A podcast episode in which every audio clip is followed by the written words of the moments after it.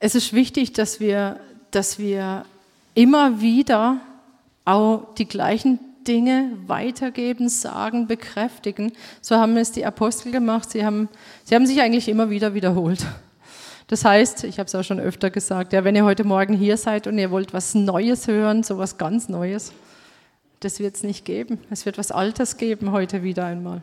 Und ganz oft, wenn wir, wenn wir das sagen, dann berufen wir uns auf die Apostel selber, die gesagt haben, ja, ich werde nicht müde oder es wird mir nicht irgendwie zu viel, euch immer wieder das Gleiche zu sagen, das Gleiche zu predigen. Zum Beispiel Petrus, ja, der sagt, dass er überhaupt kein Problem hat, irgendwie die Gemeinde immer wieder an das Gleiche zu erinnern, weil es einfach wichtig ist und weil es wichtig ist, dass die Gemeinde das auch noch behält, wenn er einmal nicht mehr da ist.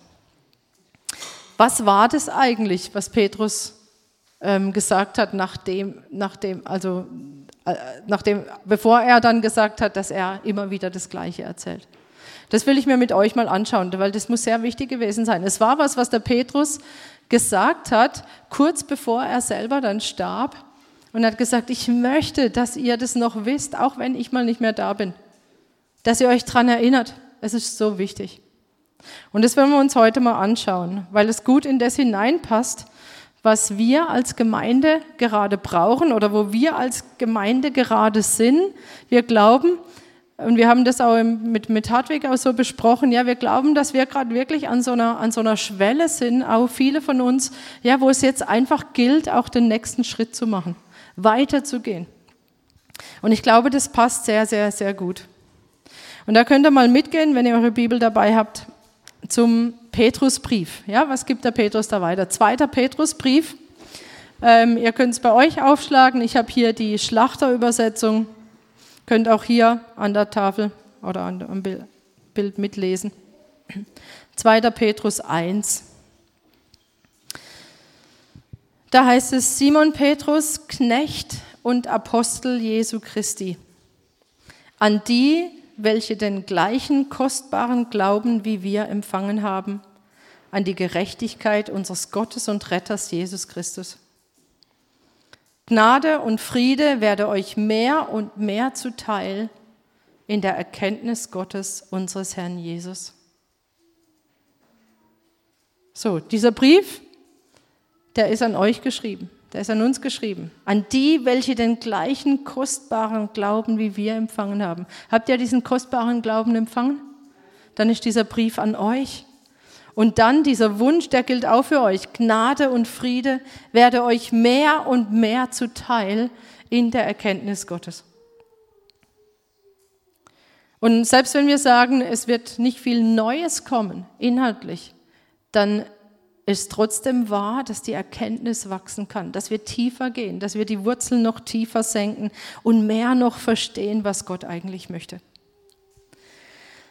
Vers 3, da seine göttliche Kraft uns alles geschenkt hat, was zum Leben und zum Wandel in Gottes Furcht dient, durch die Erkenntnis dessen, der uns berufen hat, durch seine Herrlichkeit und Tugend durch welche er uns die überaus großen und kostbaren Verheißungen gegeben hat, damit ihr durch dieselben göttlicher Natur teilhaftig werdet, nachdem ihr dem Verderben entflohen seid, das durch die Begierde in der Welt herrscht. So setzt eben deshalb allen Eifer daran und reicht in eurem Glauben die Tugend dar, in der Tugend aber die Erkenntnis, in der Erkenntnis aber die Selbstbeherrschung. In der Selbstbeherrschung aber das standhafte Ausharren.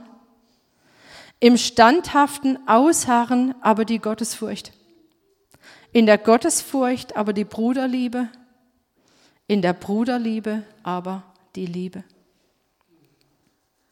Denn wenn diese Dinge bei euch vorhanden sind und zunehmen, so lassen sie euch nicht träge noch unfruchtbar sein für die Erkenntnis unseres Herrn Jesus Christus. Wem dagegen diese Dinge fehlen, der ist blind und kurzsichtig und hat die Reinigung von seinen früheren Sünden vergessen. Darum, Brüder, seid umso eifriger bestrebt, eure Berufung und Auserwählung festzumachen. Denn wenn ihr diese Dinge tut, werdet ihr niemals zu Fall kommen. Denn auf diese Weise wird euch der Eingang in das ewige Reich unseres Herrn und Retters Jesus Christus reichlich gewährt werden. Darum will ich es nicht versäumen, euch stets an diese Dinge zu erinnern, obwohl ihr sie kennt und in der bei euch vorhandenen Wahrheit festgegründet seid. Und dann Vers 15. Ich will aber dafür Sorge tragen, dass ihr euch auch nach meinem Abschied jederzeit diese Dinge in Erinnerung rufen könnt. Also der Petrus, der hat sehr viel Wert gewegt, sehr viel Wert gelegt auf das, was er hier weitergegeben hat. Das ist wie so ein Vermächtnis von Petrus, in dem er sagt, ihr, die ihr den gleichen kostbaren Glauben empfangen habt, das sind die Dinge, auf die ihr achtet. Ja, macht eure Berufung und Auserwählung fest. Wenn du sagst, du willst wachsen, ist da jemand, der sagt, ich will wachsen? Ich hoffe, ihr alle. Ja? Wenn ihr sagt, ihr wollt nicht zu Fall kommen in dieser Zeit, ich denke, das seid ihr auch alle, ja.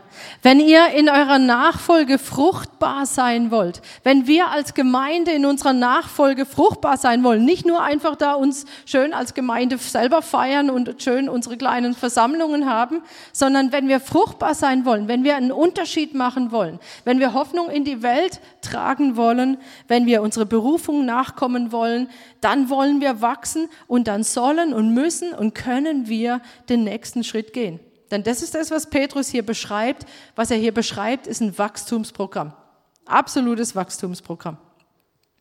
Und was mir besonders gut gefällt, ist die Reihenfolge hier, die Petrus machte. Ja, wenn man diese ganzen Begriffe hört, diese ganzen Dinge, die bei uns da sein sollen, da meldet sich doch schon wieder hier das Appellohr, oder? Das soll ich alles, oh nein, und ich fange an, mich abzugleichen, ja, und dann kann bei dem einen oder anderen Frustration kommen. Pff, wer bin ich überhaupt, was, was soll das oder es kommt Druck oder was auch immer. Aber hier ist eine ganz klare Reihenfolge, auch hier bei Petrus und ich finde es so stark. Nämlich, hier kommt erst Vers 3 bis 4 kommt erst die Versorgung Gottes. Ja, wir, ich habe auch letzte Woche gesagt, es ist wichtig, dass wir mit dem Versorgungsohr hören und nicht mit dem Appellohr. Dass wir wissen, dass egal, was Gott uns aufträgt, wenn er sagt, dies oder jenes sollst du tun, dann hat er immer schon Versorgung dafür. Ist nichts, was er irgendwie verlangt. Wir haben es vorhin gehört bei Gideon, ja? Gott sagt, kämpft gegen diese Übermacht, aber er hat Versorgung geschenkt. Das heißt, egal was Gott tut oder was er von uns verlangt, immer, immer, immer ist Versorgung da. Und das müssen wir einfach jetzt mal kapieren. Und ich, ich sage das insbesondere an diejenigen unter uns, die leicht unter Druck geraten, ja, wenn wir was tun sollen oder wenn Gottes Wort sagt, so ist es, wenn Gottes Wort klar und scharf ist und wir kommen unter Druck. Ja, ist das bei dir so? Dann möchte ich, dass du das hörst. Von Gott ist für alles Versorgung da, was du tun sollst. Und nichts ist zu schwer. Und nichts ist zu viel wenn es von ihm kommt. Ja? Wenn er der Auftraggeber ist, dann ist nichts zu viel. Das müssen wir hören, weil Gott ist ein Versorger Gott. Das ist sein Name. Und ich liebe diesen Namen, Yahweh Jireh. Ach, wie oft habe ich diesen Namen wirklich an, wirklich diesen Namen gepriesen, Gott gedankt, dass er dieser Yahweh Jireh ist. Dieser Name kommt vor in 1. Mose 22, das ist diese Situation, als Abraham von Gott aufgefordert wird, seinen Sohn zu opfern. Dieser Sohn, für den er so lange gebetet hatte, den er so wollte, und dann kommt Gott und sagt, du sollst ihn opfern. Eigentlich ein, wirklich ein unmöglicher Auftrag. Und dann, wir kennen die Geschichte, ja, Gott hat ja schon längst gewusst, dass Abraham diesen Isaak, ja, dass er, dass er ein anderes Opfer hat und dass er, der Isaak verschont wird und stattdessen dieses andere Opfer gebracht wird. Und der Abraham hat es auch gewusst. Er hat zwar nicht gewusst, dass er ein anderes Opfer hat, aber hat gewusst, das lesen wir später im Hebräer, ja, er hat gewusst, aus Glauben, Gott sind alle Dinge möglich und wenn er sagt, ich soll opfern, dann ist ihm auch möglich, den wieder zum Leben zu erwecken. Überhaupt kein Problem für Gott. Er hat nämlich Gott gekannt und gewusst, er ist ein Versorger Gott. Und dass für alles, was Gott verlangt, Gott eine Lösung hat und Gott Versorgung hat. Und in diesem Zusammenhang, nachdem also Abraham diesen Witter sieht und dann diesen Witter opfert statt Isaac, dann sagt er, der Herr Also Yahweh Jireh steht da. Der Herr sieht, heißt es eigentlich. Und zwar, der Herr sieht im Voraus. Oder der Herr wird vorsehen. Er wird sich ein Opfer ersehen. Das heißt, Gott hat immer schon die Lösung mit dabei. Das ist so typisch Gott. Gott ist ein Versorger Gott. Erst kommt die Versorgung, dann kommt der Auftrag. Selbst wenn wir die Versorgung vielleicht noch nicht so spüren, aber wir wissen, weil Gott treu ist und zu seinem Wort steht, die Versorgung ist schon da in dem Moment, wo Gott einen Auftrag gibt. Lass uns das wirklich festhalten. Dieses Prinzip sieht man übrigens auch in der Schöpfungsordnung. Egal, wo man hinschaut, in Gottes Ordnung sieht man dieses Prinzip. Ich, ich liebe diese, ähm, ich liebe es, wie man das so im Alltäglichen oder im Natürlichen sieht. Zum Beispiel schon allein in der Art und Weise, wie Gott ähm, Tag und Nacht geschaffen hat, oder ich müsste eher sagen Nacht und Tag. Wir gehen ja davon aus, ja, wir gehen arbeiten, der Tag beginnt, wir gehen arbeiten und abends oh, können wir uns dann erholen. Oder wir gehen die ganze Woche arbeiten, Montag fängt es an mit Arbeit und dann können wir uns die ganze Woche erholen. Äh, das Wochenende. dann gehen wir die ganze Woche arbeiten und können uns am Wochenende erholen. Wisst ihr was? Im Hebräischen, so wie Gott es gemacht hat, ist es ganz anders. Da fängt nämlich der Tag abends an und geht bis zum nächsten Abend. Mich hat es mal wirklich so geflasht, als ich dieses Prinzip erkannt habe. Moment mal, bei Gott fängt es mit Versorgung an, bei Gott fängt es mit Ruhe an, bei Gott fängt es mit Ausrüstung an für den folgenden Tag. Ist das nicht herrlich? Wir haben es umgedreht, aber es ist eigentlich so rum. Bei Gott fängt der Tag abends an mit Ruhe mit Ausruhen, mit Ausrüstung, mit Erholung. Und dann können wir aus dieser Erholung heraus arbeiten gehen. Und eigentlich ist dieses Prinzip genau das, was, ja, was Gottes Art entspricht und wie das auch für jeden Auftrag und alles, was er von uns möchte, gilt. Erst kommt die Ausrüstung, dann kommt der Auftrag. Und das sehen wir hier jetzt. Und ah, ich liebe das, ja, ich liebe das, dass auch der Petrus das offensichtlich verstanden hat. Und er sagt nämlich, er sagt erstmal, was wir alles haben. Er fängt nicht an, so und du sollst jetzt dies und jenes tun, sondern er sagt, guck mal, das haben wir alles. Und das schauen wir uns nochmal an, Vers 3 bis 3 und 4. Da seine göttliche Kraft uns alles geschenkt hat, was zum Leben und zum Wandel in Gottes Furcht dient. Alles, was wir zum Leben brauchen. Alles, was wir für unsere Aufträge brauchen. Alles, was Gott von uns möchte, hat seine göttliche Kraft uns geschenkt. Und er erklärt es hier auch durch die Erkenntnis dessen, der uns berufen hat, durch seine Herrlichkeit und Tugend, durch welche er uns die überaus großen und kostbaren Verheißungen gegeben hat, damit ihr durch dieselben göttlicher Natur teilhaftig werdet, nachdem ihr dem Verderben entflohen seid, das durch die Begierde in der Welt herrscht. Das heißt, was hat Gott getan? Er hat uns aus der Welt herausgenommen, er hat uns versetzt, er hat uns herausgerissen aus diesem Reich der Finsternis, versetzt in sein Reich. Das ist dieser letzte Vers, ja. Wir sind herausgenommen und dann hat es aber nicht dabei belassen, sondern es heißt hier, er hat die kostbarste und größte Verheißung gegeben. Was ist es denn, die größte und kostbarste Verheißung? Wir, wir, wir können uns jetzt alles Mögliche darunter vorstellen, also alles, was er uns geschenkt hat, alle Gaben. Aber ich glaube, wenn wir das hören, die kostbare und größte Verheißung, dann bezieht sich das vor allen Dingen auf dieses Geheimnis, das auch Paulus ähm, offenbart hat im ähm, Kolosserbrief, wo es heißt, dieses Geheimnis ist Christus in uns, die Hoffnung der Herrlichkeit. Die Tatsache, dass Christus in uns lebt durch den Heiligen Geist. Und hier kommt jetzt wieder dieser Zusammenhang zur Verheißung. Was hat denn Jesus gesagt, bevor er zum Vater aufgefahren ist? Er sagt, er sagt, bleibt hier und ihr werdet die Verheißung des Vaters empfangen. Das heißt, wenn hier von der Verheißung die Rede ist, dann ist es der Heilige Geist, der kommt und der in uns kommt. Und das ist nichts anderes als Christus in euch, die Hoffnung der Herrlichkeit. Ähm, ich weiß nicht, wer von euch die Losung heute gelesen hat. Ich glaube, heute ist es, wo es heißt, dass Jesus sagt so, dass er und der Vater in uns Wohnung nehmen wollen. Ja, und das auch tun. Und das ist genau diese Verheißung, das ist genau dieses Geheimnis, dass Gott selber kommt, um in uns zu sein durch den Heiligen Geist. Das ist diese Verheißung.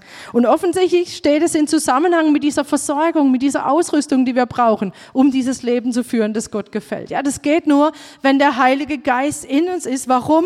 Auch das wird hier in diesem kurzen Abschnitt, der ist so dicht, wird hier erklärt, nämlich, wir sind Teilhaber der göttlichen Natur. Hier steht jetzt, dass ihr Teilhaber der göttlichen Natur werdet. Fakt ist, in dem Moment, wo der Heilige Geist in uns ist, sind wir Teilhaber der göttlichen Natur geworden. Es tut mir leid, es zu sagen, aber du bist nimmer normal.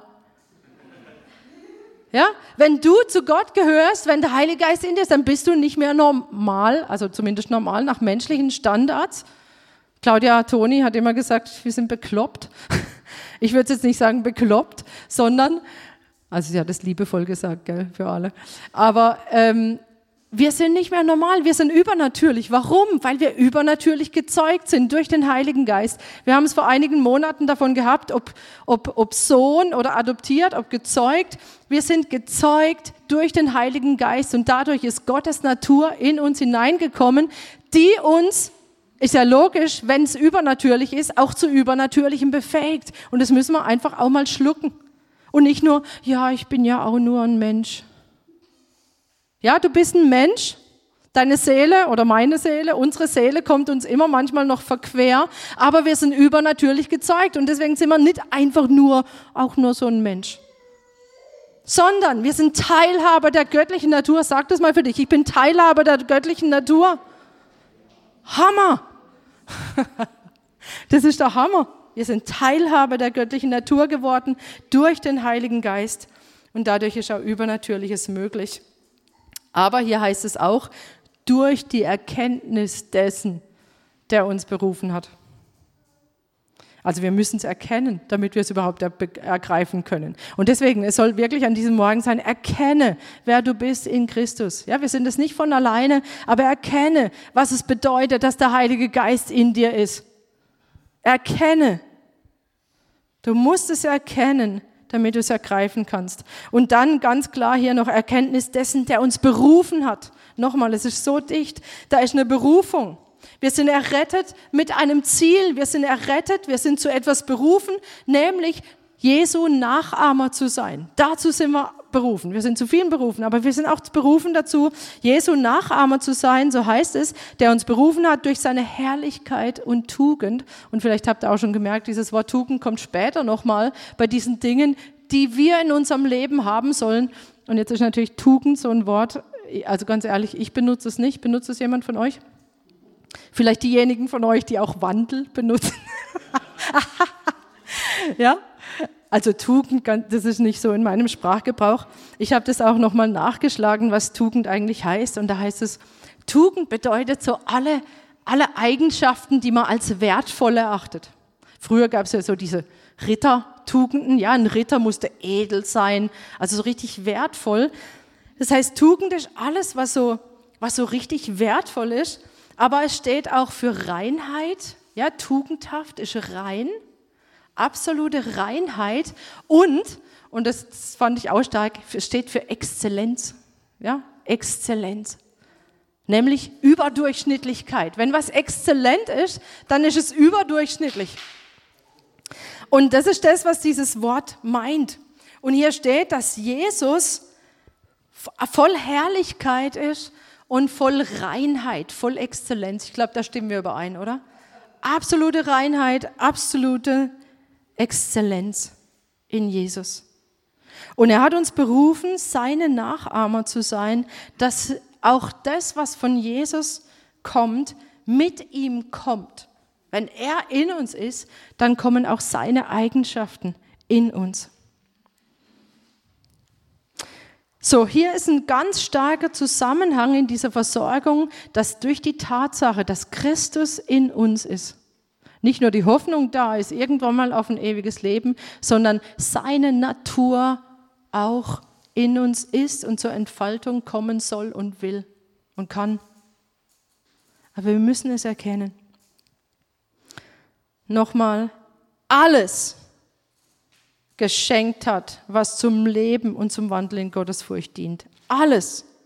Und es ist eigentlich auch logisch, dass wenn Christus in uns wohnt, dass alles da ist. Wir lesen immer wieder im Neuen Testament von der Fülle. Ja, dass die Fülle bei uns ist, in uns, in der Gemeinde, aber auch im Leben von dem Einzelnen. In dem Moment, wo Jesus da ist, ist die Fülle da. Und es geht auch wirklich einher mit Römer 8, Vers 32. Er, nämlich Gott, der auch seinen eigenen Sohn nicht verschont hat, sondern ihn für uns alle hingegeben hat wie sollte er uns mit ihm nicht alles schenken? Und das ist eine rhetorische Frage.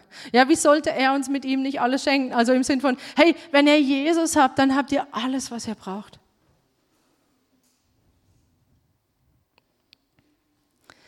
Und weil wir das alles haben, und jetzt geht es nämlich weiter mit Vers 5, so setzt eben deshalb, deshalb ist so eine Konjunktion, ja, die, die, die beruft sich auf was Vorheriges und das Vorherige war der Grund, warum man das auch tun kann. Ja, wenn da steht deshalb, dann steht es in direktem Zusammenhang. Das heißt, ihr habt volle Versorgung für alles und deshalb, jetzt macht was draus. Ich habe euch das alles gegeben, jetzt seid ihr dran. Das ist das, was dieses deshalb bedeutet. Deshalb will Gott nicht, dass wir bei der Errettung stehen bleiben. Dass wir sagen, okay, gut, danke, Christus ist jetzt in uns. Das verwalten wir jetzt, bis Jesus wiederkommt.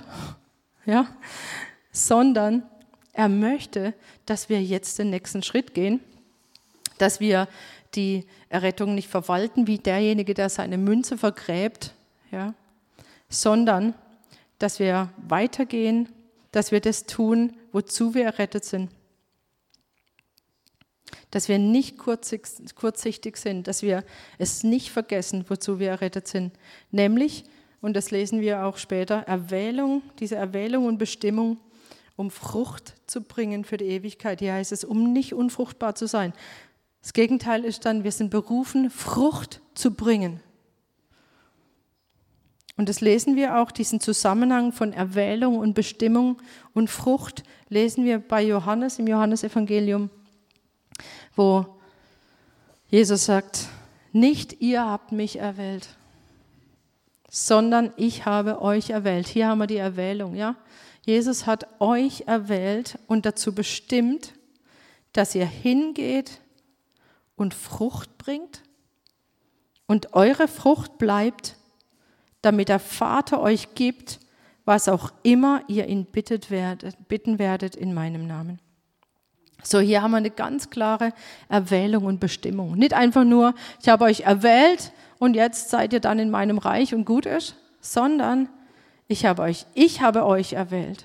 Ja, ganz klare Reihenfolge auch. Auch hier sehen wir eigentlich wieder die Versorgung, oder? Ja, nicht wir tun was, sondern Gott kommt zuerst. Ich habe euch erwählt und euch dazu bestimmt, dass ihr hingeht und Frucht bringt und sogar dieses Versprechen da ist, dass diese Frucht bleibt. Wenn wir aus seiner Versorgung heraus diese Dinge tun, dann wird diese Frucht bleiben. Das ist doch genial. Damit der Vater euch gibt, was auch immer ihn bittet werden, werdet in meinem Namen. Das, was ihr vorhin gebetet habt, in seinem Namen, wo ihr gebetet habt, dass sein Wille geschieht, hier auf der Erde. Es wird geschehen und glaubt, dass ihr empfangen habt. Und dass Frucht daraus kommt. Es ist nicht egal, ob wir beten oder nicht, sondern wir glauben, wenn wir beten, wenn wir als Gemeinde zusammenkommen, wir beten, dass genau das geschieht, wenn wir im Willen des Vaters beten. Und deswegen ist es so vorrangig, dass wir auch diese, diesen Teil unserer Bestimmung, diesen Teil der Berufung wahrnehmen. Denn diese Frucht, sie wird bleiben. Und deshalb Jetzt haben wir es hier wieder. Deshalb, weil wir diese Erwählung und Bestimmung haben, deshalb sagt Petrus, wachst, werdet erwachsen. Wachst. Wir haben das letztes Jahr beim, in dem Seminar mit Hartwig hatten wir dieses Thema geistliches Wachstum und er hat immer wieder, ich höre noch diese Stimme, wachst. Ja? Diesen Aufruf wachst. Und genau das kommt übrigens aus dem zweiten Petrusbrief. Ja, genau in diesem Brief, in dem Petrus diese Dinge hier erklärt, sagt er später, wachst aber in der Gnade und der Erkenntnis. Wir sollen wachsen, wir sollen erwachsen werden, wir sollen wachsen. Und wie geschieht es? Der Petrus zeigt hier verschiedene Wachstumsschritte auf. Manche sagen, das ist wie so eine Leiter, ja, wo man einfach verschiedene Schritte hochgeht. Mir, mir war dieses Bild der Leiter so ein bisschen zu, zu leistungsmäßig, dass man also eine Stufe hinter sich lässt, während man die andere erklimmt. Ähm, ich, ich finde es irgendwie besser zu sagen, das sind die Wachstumsschritte, das sind Bestandteile unseres Wachstums, in dem, in dem ähm, Gott möchte, dass wir zunehmen. So, wie fängt es an? Was sind das für Wachstumsschritte? Wir schauen uns die nochmal äh, an. Ich habe die jetzt extra so rechts gestellt, dass wir genauso diese verschiedenen Begriffe sehen können, was wirklich Teil des Wachstums auch ist. Es fängt allerdings an mit Glauben. Ja, es heißt ja in diesem Vers, dass wir dazu, dass wir dazu tun, ja, zu glauben. Also reicht in eurem Glauben die Tugend da. Das heißt, mit Glauben beginnt alles. Mit Glauben an Jesus Christus. Das ist die Grundvoraussetzung, dass wir überhaupt wachsen können. Ja? Bevor wir wachsen können, muss was gepflanzt werden. Bevor wir wachsen können, muss überhaupt die Voraussetzung erfüllt sein. Das, was wir vorhin gesagt haben, diese Ausstattung mit der göttlichen Natur. Sonst können wir das gar nicht. Ist ja logisch. Gottes Versorgung zuerst und die empfangen wir durch Glauben. Und ich möchte sagen, wenn du heute hier bist und du bist nicht in dieser Beziehung mit Jesus und du hast nicht diese Grundvoraussetzung, dass der Heilige Geist in dir ist, weil du an Jesus Christus glaubst, dann stehe ich hier als Botschafter an Christi Stadt und sage, lass dich versöhnen mit Gott. Lass dich versöhnen mit Gott, sodass Christus die Bestimmung in deinem Leben wirklich auch erfüllen kann. Damit sich das erfüllen kann, was er für dein Leben gedacht hat. Wenn Christus in uns wohnt, dann geht es weiter. Und hier heißt es, setzt euren Eifer daran. Ja? Setzt euren Eifer daran. Und dieses Wort Eifer kommt eigentlich von, von schnell eilen, kommt eigentlich von Eile. Ja? Wenn ihr, ich weiß nicht, wer von euch schon mal versucht hat, den Zug zu erreichen. Das sind die Leute, die ihr Leben ungern am Bahnhof verbringen, die kommen eher so ein bisschen knapp. Die wissen, was es bedeutet, ja, zu eilen, ja, und da heißt es, ich will, ich will den unbedingt noch erreichen und ich, ich beeile mich dann, ich setze alles daran, den noch zu erreichen. Ja, deswegen da ist dieser Zusammenhang zwischen Eifer und so müssen wir es uns vorstellen, dieses etwas erreichen wollen, nach etwas streben, etwas wollen, danach eifern. Das hat was auch mit Wille und mit Anstrengung tatsächlich zu tun. Und wonach sollen wir eifern? Dass zu dem Glauben, den wir jetzt haben, Christus in uns, dass jetzt Tugend dazukommt. Tugend. Wir haben gesagt, alle wertvollen Eigenschaften, Reinheit, Exzellenz. Ja, wir sollen keine durchschnittlichen Christen sein. Die Frage ist, ob es das überhaupt gibt, durchschnittliche Christen. Weil wenn es Christen sind, die verstanden haben, worauf es ankommt, dann sind sie nicht durchschnittlich. Dann sind sie exzellent. Dann sind sie rein. Nochmal, Jesus möchte, dass sein Wesen in uns zur Entfaltung kommt. Wir, wir, wir singen das ja auch, ja, dass sein Wesen in uns Gestalt gewinnt. Wir lesen das in der Bibel, wir beten das, dass sein Wesen in uns Gestalt gewinnt, damit wir tatsächlich dieses Salz sein können, das salzt, damit wir dieses Licht sein können, das leuchtet. Sein Wesen, er ist der Maßstab. Und deswegen wird hier diese Eigenschaft genau verwendet, die in Vers 3 schon für Jesus ähm, verwendet wurde. Ja, wir wir wollen, dass Jesu Wesen immer mehr in uns sichtbar wird. Und es hat was mit, mit, mit Eifer zu tun, ja, dass ich sage, ich will das um jeden Preis. Ich möchte, dass es geschieht. Ich möchte, dass es geschieht. Ich kann das nicht selber in mir hervorbringen. Stimmt's? Aber ich kann darauf vertrauen, dass wenn Christus in mir ist durch den Heiligen Geist, dass er das in mir schafft. Da haben wir auch viele Worte in der Bibel dazu, dass er das in mir schafft, wenn ich mich ihm aussetze. Und deswegen kommt da auch gleich das nächste dazu, nämlich die Erkenntnis. Wir brauchen Erkenntnis, damit es immer, immer mehr geschieht, damit immer mehr diese Tugend, diese Exzellenz hervorkommt.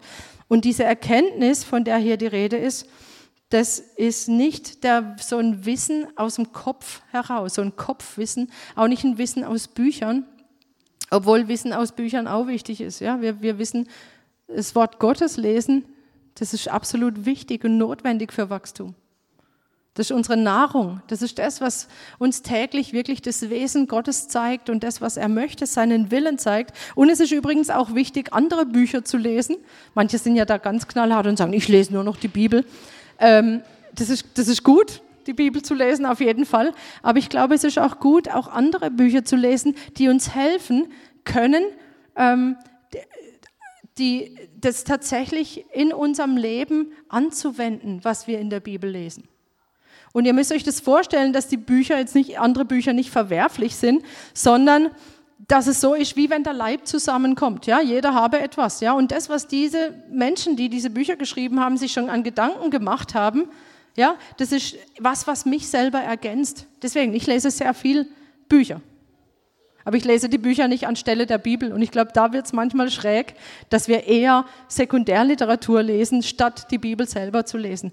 Aber ich denke, es ist gut, wenn wir sagen, wir lesen das Wort Gottes und wir, wir lassen uns das Wort Gottes vom Heiligen Geist erklären und dann haben wir als Ergänzung noch das ein oder andere Buch, das wir natürlich geprüft haben, ja, dass wir uns da keinen Schrott rausziehen, äh, reinziehen. Aber ähm, so viel nur mal einfach auch zum Thema Bücher. Es ist wichtig, auch andere Bücher zu lesen, die uns helfen, weiterzuwachsen, weiterzukommen, aber nicht anstelle des Wortes Gottes, sondern einfach als Ergänzung. Aber diese Erkenntnis, von dem hier die Rede ist, ähm, es ist nicht dieses, dieses Kopfwissen, wo wir uns immer mehr Wissen über Gott ähm, aneignen, sondern es ist ein bisschen wie bei Daniel, ja, was wir bei Dan, beim Propheten Daniel lesen, wo es heißt, dass er nach Verständnis sucht. Und dieses, dieses Wort Erkenntnis umfasst eher so dieses innere Verständnis für Dinge. Nicht nur intellektuell, sondern dieses, dieses Verständnis dafür. Und dieses Verständnis kommt aus diesem persönlichen Kennenlernen, jemanden erkennen. Ja, ich kann jemanden flüchtig kennen, aber wenn ich sage, ich erkenne jemanden, dann bedeutet das, dass das aus Beziehung herauskommt, aus Begegnung.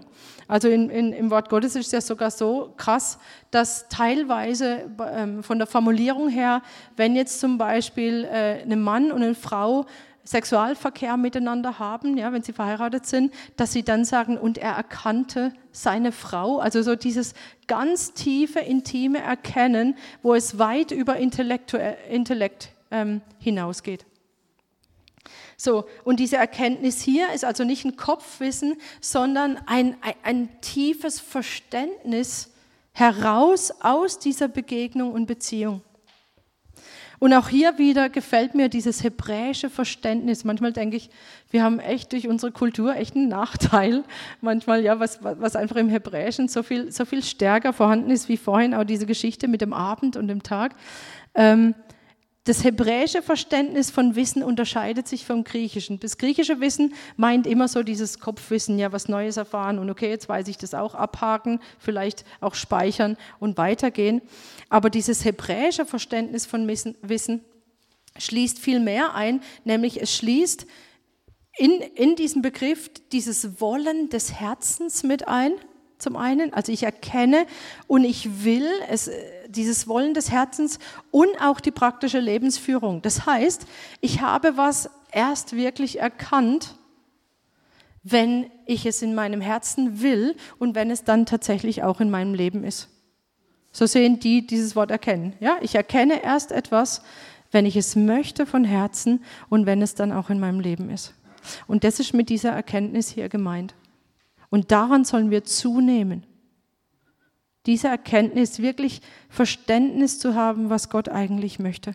Und dann das zu wollen und sagen, und das will ich in meinem Leben haben und ich werde es sehen, wie es in mein Leben kommt. Und zu dieser Erkenntnis kommt jetzt Selbstbeherrschung mit dazu. Als nächster Wachstumsschritt. Selbstbeherrschung, Selbstkontrolle, wir können es auch Disziplin nennen.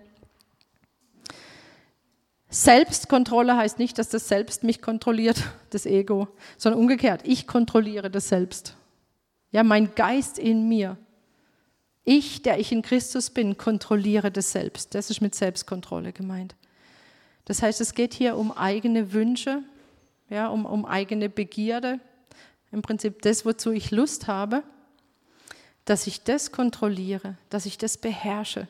Oder auch, wozu ich eben gerade nicht Lust habe, dass ich mich beherrsche und sage, ich habe zwar keine Lust, aber ich tue es trotzdem. Wenn es Dinge sind, die gut sind und die ich auch tun soll. Das ist Selbstbeherrschung, das ist Disziplin.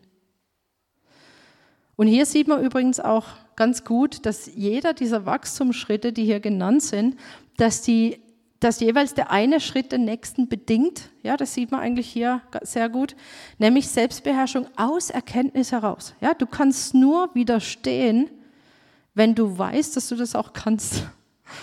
Hört sich jetzt paradox an, aber du kannst nur widerstehen, wenn du weißt, dass du das kannst. Ja, wenn du denkst, du kannst es eh nicht, dann wirst du es nicht mal versuchen.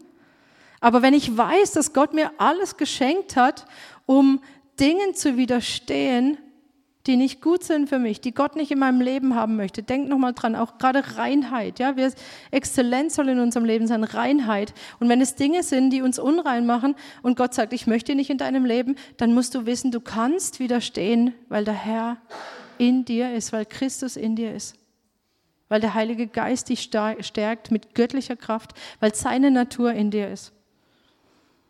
Du musst nicht länger Sucht akzeptieren. Du musst nicht länger Pornografie akzeptieren. Du musst nicht länger Sorge akzeptieren. Du musst nicht länger Depression oder was auch immer immer wieder in dein Leben kommt akzeptieren. Du kannst dagegen aufstehen, du kannst dagegen, du kannst widerstehen, weil die göttliche Kraft in dir ist. Und umgekehrt kannst du Dinge tun, wo du sagst, oh, das fällt mir so schwer. Ja klar, okay, es fällt schwer. Wir haben vorhin gehört, setzt allen Eifer daran. Aber in dir ist Gott. In dir ist diese göttliche Kraft, die sagt, du kannst es. Ist da dieses Wollen des Herzens, damit es in dein Leben kommt? Du kannst es. Und umgekehrt genauso sorgt jeweils immer der nächste Schritt dafür, dass der vorherige ausgeglichen und, und vervollkommnet wird sogar noch. Ja, wenn wir das jetzt ganz umdrehen, die Disziplin wird umgekehrt wieder dafür sorgen, dass die Erkenntnis zunimmt. Die Erkenntnis wird dafür sorgen, dass die Tugend zunimmt. Ja, also es hat immer auch wieder einen Rückbezug. Je mehr du vom Nächsten hast, desto mehr wirst du von dem Vorherigen haben. Das heißt, wir haben hier diese Bedingungen, gleichzeitig dieser Rückbezug immer wieder hier. Und der Petrus, der hat es verstanden. Und ich möchte euch einfach oder uns an das erinnern, was auch Hartwig im Seminar zum Thema Disziplin gesagt hat. Da war ja eigentlich ein ganz großer Teil darüber, nämlich über die praktischen Schritte, die Gott uns überlassen hat. Nämlich wirklich Gott anzubeten. Auch wirklich mit diesem, mit diesem Kampf, mit dieser, mit dieser Vorstellung von diesem Kampf im Hintergrund, ja. Wirklich auch als Kampf, als, als, als geistlichen Kampf zu sehen. Oder auch dieses systematische Gebetsleben. Das wirklich als Verpflichtung zu haben. Nicht als lästige Pflicht, sondern als Verpflichtung, weil wir sagen, wir haben dieses Wollen des Herzens, wir erkennen, wieso Gott möchte, dass wir das tun und wir werden es tun. Ich will und ich werde. Erinnert ihr euch? Ich will und ich werde. Und das ist nicht gesetzlich. Auch das möchte ich nochmal sagen, das hat er, glaube ich, auch gesagt. Es ist nicht gesetzlich, wenn ich sage, ich werde das tun, weil Gott es möchte. Disziplin und Selbstkontrolle ist nicht gesetzlich, sondern es ist der Weg der Treue. Das ist der Weg der Treue, den Gott für uns hat. Gesetzlich ist, wenn ich versuche, durch diese Dinge es Gott irgendwie recht zu machen oder irgendwie versuche, durch diese Dinge gerettet zu werden. Gesetzlich ist, wenn ich nicht vorher diese Versorgung habe. Ja? Aber in dem Moment, wo ich die Versorgung dafür habe, was ist daran gesetzlich? Nichts. Dann ist es einfach nur, danke Gott, ich nehme diese Versorgung und ich wende sie an und dann kommt das dabei heraus, was ich jetzt gerade tue. Die Reihenfolge ist so, so wichtig. Es ist nicht gesetzlich und es ist auch nicht Typsache. Ja, wenn der eine oder andere von euch denkt, oh, ich bin gar nicht so der Disziplinmensch. Ja, ich bin eher so der intuitive Typ. Vielleicht. Wisst ihr was, ich bin total froh, dass nicht der Paulus das geschrieben hat, sondern der Petrus. Weil der Petrus, ich glaube, das war so ein intuitiver Typ, gell? Der Petrus, der ist so, war sehr emotional, impulsiv, hat schnell mal was gemacht, was vielleicht nicht so gut war, was er auch bereut hat hinterher. Also der Petrus, der kommt mir so gar nicht wie ein Disziplinmensch vor. Ja, wenn ich mal schaue, wie der mit Jesus da durchgegangen ist, wie der geredet hat, wie er sich verhalten hat, Ich glaube nicht, dass Petrus so ein, von Natur aus so ein Disziplintyp war. Und deshalb ist es nicht Typsache. Also ich glaube, der Paulus schon eher, ne? Aber, aber der Petrus nicht, der Petrus nicht. Und es ist nicht Typsache, sondern es hat was mit Charakter zu tun. Weil der Petrus erkennt, wie wichtig es ist, nicht stehen zu bleiben, sondern zu wachsen. Und wir sehen das auch am Petrus, diese Entwicklung, ja, von dem Anfang, als er mit Jesus ging, hin bis zu dem, bis zu seinem Tod, ja, als er sein Leben gelassen hat, weil er zu Jesus gehört. Wir sehen diese Entwicklung, wir sehen dieses Wachstum, wir sehen diese Wachstumsschritte bei Petrus. Und das ist, er weiß auch, das ist ohne Disziplin nicht möglich. Ähm, wir haben es schon einige Male gesagt, Jüngerschaft, ja, oder Jünger heißt ja auf Englisch Disciple, kommt von dem Wort, äh, von dem lateinischen Wort und das heißt eigentlich Schüler oder Lernender. Ja, und Lernen geht nicht ohne Disziplin. Wachsen geht nicht ohne Disziplin. Und wenn ich gelernt habe, mich zu kontrollieren, mit Druck von innen fertig zu werden. Also entweder der Druck von innen, dass ich unbedingt was machen möchte, was ich aber nicht soll, oder umgekehrt, dass ich was machen soll und ich, ich möchte es aber nicht. Wenn ich gelernt habe, durch Disziplin mit diesem Druck von innen fertig zu werden, dann werde ich auch weniger Schwierigkeiten haben, ähm, wenn Druck von außen kommt. Was jetzt nämlich noch dazu kommt, nächster Wachstum, Wachstumsschritt, ist das standhafte Ausharren das standhafte Ausharren, also da, da ist diese Standhaftigkeit in Bedrängnis mit drin, dieses Feststehen, sich nicht beirren lassen. Und wenn dieses standhafte Ausharren bei uns da ist, wenn Druck von außen kommt, ja, wenn wir stehen bleiben, wenn alles um uns herum fällt, dieser Glaube in Krisenzeiten, wenn Leute sehen, dass dieser Glaube in Krisenzeiten trägt, das ist das Mega-Zeugnis. Das ist ein Gottesbeweis, ja. Und wir haben es auch in Daniel gelesen, die, die ihren Gott kennen, werden sich stark erweisen, auch in diesen letzten Zeiten, wenn es wirklich hart auf hart geht. Wer seinen Gott kennt, und da haben wir wieder die Erkenntnis, ja, der wird sich stark erweisen, der wird ausharren, der wird standhaft sein, und wenn noch so viele gegen ihn sind. Und dann kommt dazu Gottesfurcht. Diese Gottesfurcht ist keine Angst vor Gott, auf keinen Fall, sondern diese Verehrung und dieser Respekt gegenüber Gott, diese Respekt vor seinem Namen, vor seinen Eigenschaften. Ja, ganz oft lesen wir ja, wir sollen seinen Namen heiligen. Und ich habe mal was, was wirklich sehr Gutes gehört, was diesen Namen heiligen. Ich habe mir immer überlegt, okay, was heißt denn diesen Namen heiligen? Heißt es, dass ich sage, oh, dein Name ist heilig und dann habe ich ihn geheiligt? nee, es ist, es ist noch so viel mehr. Gott hat so viele Namen. Und wenn ich seinen Namen heilige, zum Beispiel, wenn ich sage, ich heilige den Namen Yahweh Jireh, dann heißt es, ich rechne damit, dass Gott mich versorgt. So heilige ich seinen Namen. Gott hat andere Namen, ja. Herr der Herrscharen. Ich heilige seinen Namen, indem ich weiß, dass da eine ganze Armee Gottes da ist, die kämpft. Und so, Gott hat so viele Namen, ja. Ich bin der ich bin, wo ich einfach nur anerkennen kann und kapitulieren kann. Und dann heilige ich seinen Namen. Ich sage, okay, du bist der, du bist. Du bist Gott, ich bin nicht Gott und ich beug mich vor dir. So heiligen wir den Namen von Gott, indem wir diese Eigenschaften sagen, wir erkennen sie an und sie haben unmittelbare Auswirkungen auf mein Leben. Das bedeutet es, den Namen Gottes zu heiligen. Das aber nur so mal am Rande. Also Gottesfurcht bedeutet, ihn beim Wort zu nehmen, sein Wort, auch Ehrfurcht vor seinem Wort zu haben. Gott ist der Herr. Und wenn er was sagt, dann ist es keine Option im Sinn von, ich höre mir das mal an und dann, mh, hm, ja, passt aber gerade nicht. Ja, wo wir dann selber entscheiden, ob wir es tun oder nicht, sondern wenn es heißt, es kommt Gottesfurcht dazu, dann bedeutet es, was Gott sagt, so soll es sein. Gottesfurcht ist übrigens das Gegenteil von Menschenfurcht und das ist ja das, was uns oft davon abhält, die Dinge zu tun, die Gott von uns möchte. Dass wir uns fürchten vor Menschen, dass wir sagen, oh nee, was werden die sagen? Oder dass wir Menschen mehr gefallen wollen und Gott sagt, nein, ich möchte, dass Gottesfurcht in eurem Leben ist. Dass wenn ich was sage, dann glaubt, dass es gut ist, dann tut's einfach und die Versorgung ist auch noch da. Ich bin Gott. Und ich sage, wo es lang geht. Ihr seid alle freiwillig da, aber in dem Moment, wo ihr euch für Jesus entschieden habt, ist er der Herr tatsächlich. Jeder geht zu freien Stücken zu Jesus, aber dann ist er der Herr und nicht, ich werde hier so meine Ecke, meine Entscheidung noch selber treffen. Und es bedeutet Hingabe, sich selber als Opfer bringen, den Preis bezahlen, wie hoch er auch ist. Der Petrus, der hat es tatsächlich getan. Und Gott hat ihm sogar, Jesus hat ihm sogar offenbart, wie er sterben wird. Das heißt, der Petrus wusste das in dem Moment schon, dass er sterben wird und wie er sterben wird. Als Märtyrer, gekreuzigt.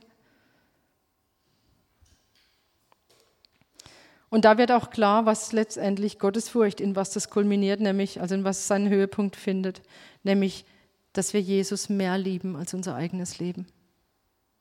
Und deswegen führt es auch zur Liebe hin. Ja, das Ziel aller Unterweisung, das haben wir auch schon oft gehört in 1 Timotheus 1, Vers 5, das Ziel aller Unterweisung ist Liebe aus ungeheucheltem Herzen. Das ist das Ziel aller Unterweisung. Das Ziel aller Wachstumsschritte ist Liebe. Nämlich Liebe den Geschwistern gegenüber, Bruderliebe, das ist dieses Wort Philadelphia, ja, diese, diese Liebe, ich hab dich lieb, was Gott möchte, dass wir untereinander haben und dann aber auch der Höhepunkt in dieser Liebe, in dieser Agape-Liebe, diese selbstlose Liebe, die nicht das Seine sucht, die keine Gegenliebe sucht, sondern so wie Gott liebt. Gott liebt, weil er einfach Liebe ist und nicht, weil das Gegenüber, weil wir so liebenswert wären, sondern einfach, weil er Liebe ist und weil er liebt. Es gibt eine starke Stelle, wo es heißt, warum liebt Gott eigentlich das Volk Israel so sehr? Und dann sagt Gott, ich liebe, weil ich liebe. Das ist typisch Gott, oder? Ich bin, der ich bin, ich liebe, weil ich liebe. Ja, das ist diese Liebe. Und noch einmal, setzt allen Eifer daran, diese Wachstumsschritte zu gehen. Und wenn jetzt bei dem einen oder anderen kommt, oh, ja, diese Liste, alle Versorgung ist da. Es geht nicht um Leistung. Es geht darum, geben wir Gott Raum, geben wir dem Heiligen Geist in uns Raum, damit diese Dinge bei uns nicht nur da sind, sondern wie es hier heißt, auch noch zunehmen. Gott möchte, dass diese Dinge bei uns zunehmen. Und es bedeutet manchmal Anstrengung, ja. Aber es gibt einen Platz für Anstrengung im christlichen Leben. Es gibt einen Platz für Ruhe, für Ausruhen für einfach nur still sein. Es gibt einen Platz für einfach nur zu den Füßen Jesus sitzen. Und dann gibt es aber einen Platz für Anstrengung, tatsächlich. Im Neuen Testament finden wir beides, in den Briefen finden wir beides. Und die können nicht gegeneinander ausgespielt werden im Sinn von, ja, aber ich will, die, die Ruhe ist viel wichtiger oder diese Anstrengung ist viel wichtiger. Nein, beides hat seinen Platz und im Leben von Christen muss auch, soll auch beides da sein. Warum? Weil das Ziel feststeht.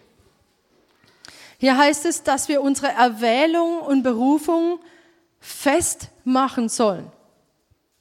Ja, Moment mal. Die Erwählung, ist die nicht fest? Ich dachte, die ist fest. Wenn wir zu Christus gehören, dann ist da keine Verdammnis mehr, oder? Dann ist doch die Erwählung fest. Wir müssen doch nicht was dazu tun. Das ist doch die Gnade, dass wir nichts dazu tun müssen. Wie kann das dann hier heißen, macht eure Erwählung fest? Muss ich das jetzt doch leisten, damit die Erwählung auch wirklich fest ist? Damit ich mir sicher sein kann? Nein, das ist nicht gemeint. Gott steht zu seinem Wort, die Erwählung ist fest in Christus. Dieses Wort, das hier heißt, dieses Festmachen, bedeutet für sich festmachen. Also sich sicher werden über etwas. Das heißt, werdet euch eurer Erwählung sicher. Es hat was mit unserem Verständnis, mit unserer Erkenntnis zu tun. Von Gott aus ist die Erwählung klar. Aber es geht darum, dass wir immer, uns immer klarer wird, dass wir erwählt sind, wie wir erwählt sind, dass wir berufen sind. Das heißt, wir machen die Erwählung fest, indem wir das immer mehr verstehen, auch was das dann aber auch für Konsequenzen hat. Und diese Erwählung von Gott her, da heißt es, gibt uns der Geist Zeugnis. Ja, der Geist gibt Zeugnis unserem Geist, dass wir gerettet sind, dass wir erwählt sind. Das ist das, was der Heilige Geist macht. Und was jetzt hier passiert, wenn wir unsere Erwählung festmachen, ist, dass auch unser Gewissen uns Zeugnis gibt und sagt, indem du immer weitergehst, diese Wachstumsschritte, wirst du, wirst du Frucht sehen. Und das zeigt uns dann auch, macht uns immer sicherer darin, dass wir in der Spur sind. Nochmal, es geht nicht um Leistung, sondern es geht darum, dass wir aus der Versorgung Gottes her seine vorbereiteten Werke nehmen, seine vorbereiteten Dinge nehmen und die in unserem Leben sichtbar werden. Und das macht uns immer sicherer. Das ist doch bei jedem von euch so auch schon gewesen. Wenn ihr Gebetserhörung erlebt habt, wenn was Starkes geschehen ist, wenn ihr mit jemandem gesprochen habt und der hat sich bekehrt, macht euch das umso fester? Ja, aber nicht als Leistung, sondern weil ihr merkt, oh, da passiert wirklich was. Habt ihr schon mal göttliche Kraft erlebt, wie sie wirkt, auch an anderen? Dann macht euch das doch umso fester, oder? Und das ist das hier gemeint, ja. Macht eure Erwählung und Berufung fest. Und dann heißt es, dann werden wir nicht fallen. Dann werden wir nicht fallen. Ich möchte mal zu diesem Vergleich zurückgehen. Der, der David Pawson, englischer Bibellehrer, der hat ähm, diese Schritte mit, mit, mit einer Leiter verglichen. Ich habe es vorhin schon mal erwähnt. Und er sagt, das ist was ganz Komisches bei dieser Leiter, die ist ganz anders als bei jeder anderen Leiter, nämlich je höher du gehst auf dieser Leiter, desto sicherer stehst du.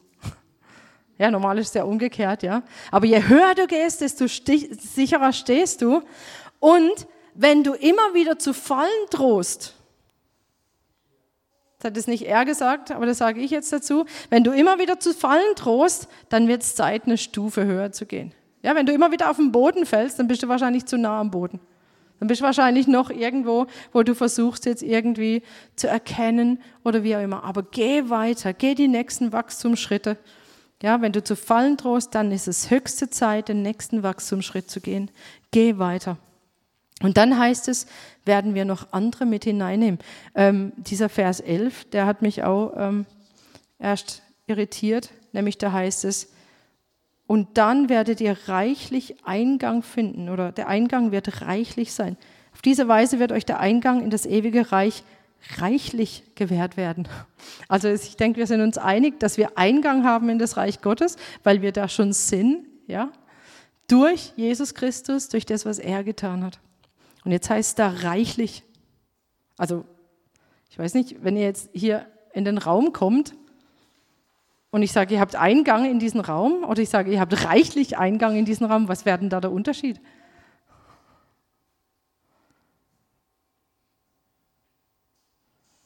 kann man reichlich, man hat halt Eingang, oder? Kann man reichlich Eingang haben? Bei diesem reichlich geht es darum, um mehr, ja, mehr. Da heißt es mit mehr Eingang haben. Und ich glaube, dass sich darauf bezieht, dass wenn wir unsere Berufung leben, dass wir da nicht alleine reingehen, sondern dass wir noch andere mitnehmen. Wenn wir reichlich Eingang haben, dass wir nicht, dass wir nicht irgendwie äh, gerade noch so durchgehen, sondern dass wir mit allem kommen, was Gott uns in unserer Berufung auf uns auferlegt hat und geschenkt hat. Das ist ja das, was sowieso von ihm kommt. Ne? Wenn wir dem Auftrag Gottes nachgekommen sind, dann wird uns reichlich Eingang gewährt. Und es hat mich erinnert an diesen Lohn, der auch bei Gott ist. Ja, dass wir nicht einfach nur um unsere eigene Errettung bemüht sind, sondern dass der Lohn ist, wenn wir dem Auftrag Gottes nachkommen. Und Gott möchte, dass wir das sehen. Der Petrus möchte, dass wir das sehen. So, es gibt Wachstumsschritte, die auf uns warten. Diese Wachstumsschritte, die wir jetzt von Petrus gehört haben. Und ich möchte ganz klar nochmal unbedingt betonen, diese absolute Versorgung Gottes. Können wir das nächste Mal haben. Ja, Gott gibt uns alles. Für alles, was wir jemals tun sollten, gibt er uns alle Versorgung. Und niemand von uns muss unter Druck geraten, unter irgendwelchen gesetzlichen Druck oder sonst irgendwie was. Sondern wir, wir müssen erkennen, dass was auch immer Gott uns sagt, wir können es. Und dann ist es aber unser Verantwortungsbereich, der teilweise auch Mühe kostet, der Eifer kostet. Es gibt Zeit zum Ausruhen, aber es gibt auch Zeit, alles daran zu setzen, weiterzugehen. Hunger nach mehr, Charakter, Erkenntnis, Disziplin, Standhaftigkeit, Gottesfurcht. Liebe. Gott möchte, dass wir in dem allem zunehmen. Dass es immer mehr bei uns ist. Dass wir uns auch gegenseitig helfen, damit es immer mehr in uns ist. Nämlich mit dem Ziel, dass wir unsere Erwählung und Berufung festmachen, uns dieser Erwählung und Berufung immer sicherer werden. Und ich rufe euch einfach zu, lasst euch motivieren. Lasst euch motivieren zu wachsen. Wachst. Wachst. Wenn es je an der Zeit war zu wachsen, dann jetzt. Wenn es je an der Zeit war, alles zu geben, dann jetzt. Ja, wir müssen jetzt wachsen, noch bevor dann die, die äußere Bedrängnis zu, ja, wenn es mal von außen der Druck noch mehr zunimmt, dann ist gut, wenn diese Standhaftigkeit da ist. Wachst. Nehmt zu darin, nehmt zu darin. Und Herr, ich danke dir dafür, dass du dieser Versorger Gott bist, dieser Yahweh Jireh, dass wir uns nicht irgendwie anstrengen müssen, es irgendwie dir recht zu machen, sondern danke, dass egal was es ist, von dir alles kommt. Und ich bete um Verständnis, ich bete um Erkenntnis, dass die Erkenntnis zunimmt unter uns, dass wir verstehen, was du eigentlich möchtest. Dass wir verstehen, was für ein Gott du bist, der ein Ziel hat, der uns retten möchte, der aber auch noch so viele andere retten möchte, der möchte, dass wirklich diese, diese, alles, was im Himmel schon geplant ist, dass das hier auf die Erde kommt. Und du gebrauchst dazu deine Gemeinde. Und ich bete, dass wir diese lebendigen Steine sind, die sich von dir auch einbauen lassen. Die kapitulieren von dir, vor dir, die sagen, du bist Gott und ich beug mich vor dir und dein Wille geschehe. Herr, das bete ich, dass du jetzt, Heiliger Geist, ein Werk an unseren Herzen tust und dass du bei jedem einfach diese Bereiche, die, die da sind, vor denen wir uns schwer tun, mit denen wir uns schwer tun, die uns zu anstrengend sind, weil wir denken, wir können es nicht oder es ist keine Versorgung da. Herr, dass du uns korrigierst durch deinen Geist und dass wir weitergehen, dass wir bereit sind, Anstrengungen auch in Kauf zu nehmen und zu sagen, wir werden triumphieren. Wir werden dahin durchgehen und wir werden Frucht sehen. Und zwar Frucht, die bleibt. So, Heiliger Geist, tu du dein Werk in unseren Herzen. In Jesu Namen. Amen. Und ich lade euch ein, Gott eine Antwort zu geben. Wir, wir haben dieses Lied vorbereitet, I surrender. Das heißt, ich gebe mich hin. Wenn ihr sagt, okay, Gott, ich werde auf das eingehen. Ich werde auf deine Versorgung eingehen und ich möchte, dass diese Dinge in meinem Leben sind. Dann könnt ihr zu Gott beten, sowieso, ja, mit euren eigenen Worten. Aber ihr könnt auch dieses Lied zu euren Worten machen, wo es heißt, ja, ich, ich gebe mich hin, ich, ich hungere nach dir, ich will mehr von dir. Und in diesem Lied heißt es nämlich, ich will dich mehr kennen. Und dieses Kennen ist dieses Kennen mit dem Wollen des Herzens, dass er in unserem Leben Gestalt gewinnt.